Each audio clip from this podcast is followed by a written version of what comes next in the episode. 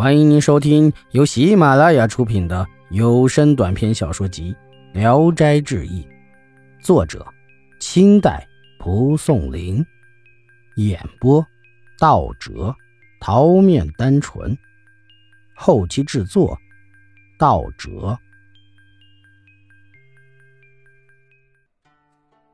不知道过了多长时间，忽见洞深处有灯笼出现，众鬼欢喜的说道。龙飞相公来施舍食物了，邀请戴参一同前去。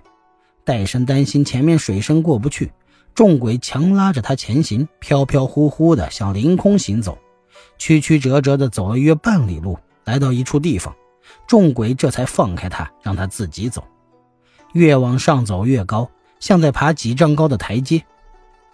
戴参登上阶梯，看见一座房廊。大堂上点着一支明亮的蜡烛，像小孩胳膊一样粗。戴生很久没见灯光了，乍见之下十分兴奋，急忙跑了过去。堂上坐着一个老翁，文人打扮。戴生一见，不敢再往前走。老翁看见他，惊讶地问：“我不认识你，你从哪里来的？”戴生走上前去，跪在地上述说了经过。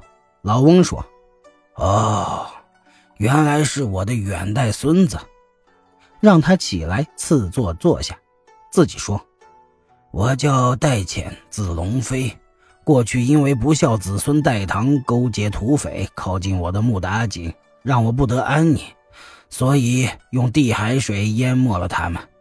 现在他的后代怎样了？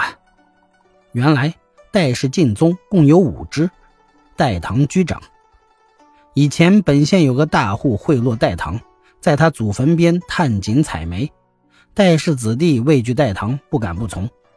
挖了不长时间，地下水突然汹涌而出，将采煤的人全部淹死在井中。死者亲属联合打官司，戴唐及那个大户因此破产贫困下来，戴唐的子孙以至于无立锥之地。戴生是戴唐弟弟的后代，曾听老人们说过这件事儿。便告诉了老翁。老翁说：“这种不孝子孙，他的后代怎会兴旺？你既然来到了这里，还应别忘了读书。”于是款待戴生以酒食，拿一些书籍放在桌子上，都是明代成化、弘治年间的八股文，让戴生研读，用命题考察他的文章，就和私塾的老师教学生一样。大堂上的蜡烛不用剪也不灭，长久的亮着。疲倦的时候就睡，也分不清哪是早晨哪是晚上。老翁有时外出，便派一个童仆供他使唤。戴生觉得像过了数年之久，所幸没有受什么苦难，只是没有别的书可读，唯作百篇八股文，每篇写了四千多遍。一天，老翁对他说。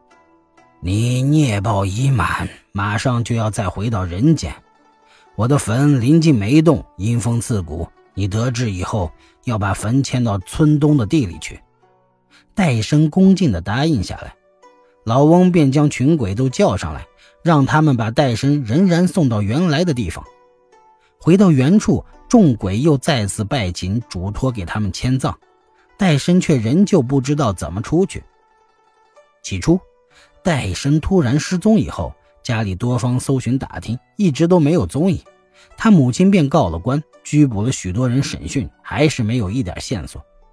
过了三四年，原来的官离任，搜查也就松懈下来。戴生的妻子也改嫁走了。正好村中有人重新整治原来的美景，进入洞中发现戴生嬷嬷竟然还没死，惊骇万分，连忙告诉他家抬了回去。一天后，戴生才会说话，详细的述说了经过。自从戴生被推落井以后，那个邻居又打死了他老婆，被他岳父告了，逮到狱中，驳回再审了一年多才出来，瘦的只剩皮骨了。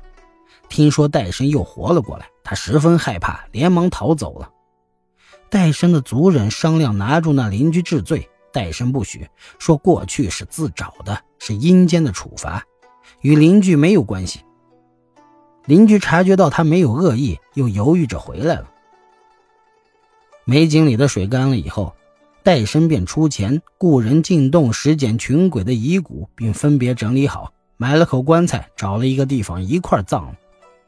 又稽查宗谱上果然有一个戴潜，字叫龙飞，便备下祭品到祖坟上祭祀了一番。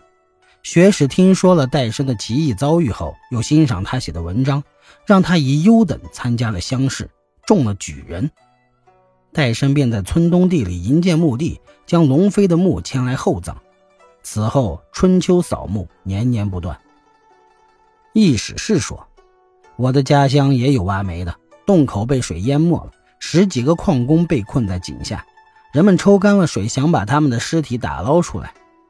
两个月后，井里的水才被掏干，而这十几名矿工却都还奇迹般的活着。原来，当地下水暴涨的时候，他们一起浮到了高处，并没有被水淹着，只是把他们从井里吊上来的时候，乍一遇风才晕了过去。过了一昼夜，他们才又苏醒过来。由此可以知道，人在地下就像蛇鸟冬眠一样，不会一下子就饿死。然而，却没有听说过人在地下生活了好几年还能活着出来的。如果不是真正的大善人，在地狱里过了三年，怎么可能还活着呢？本集演播到此结束，谢谢大家的收听。喜欢请点赞、评论、订阅一下。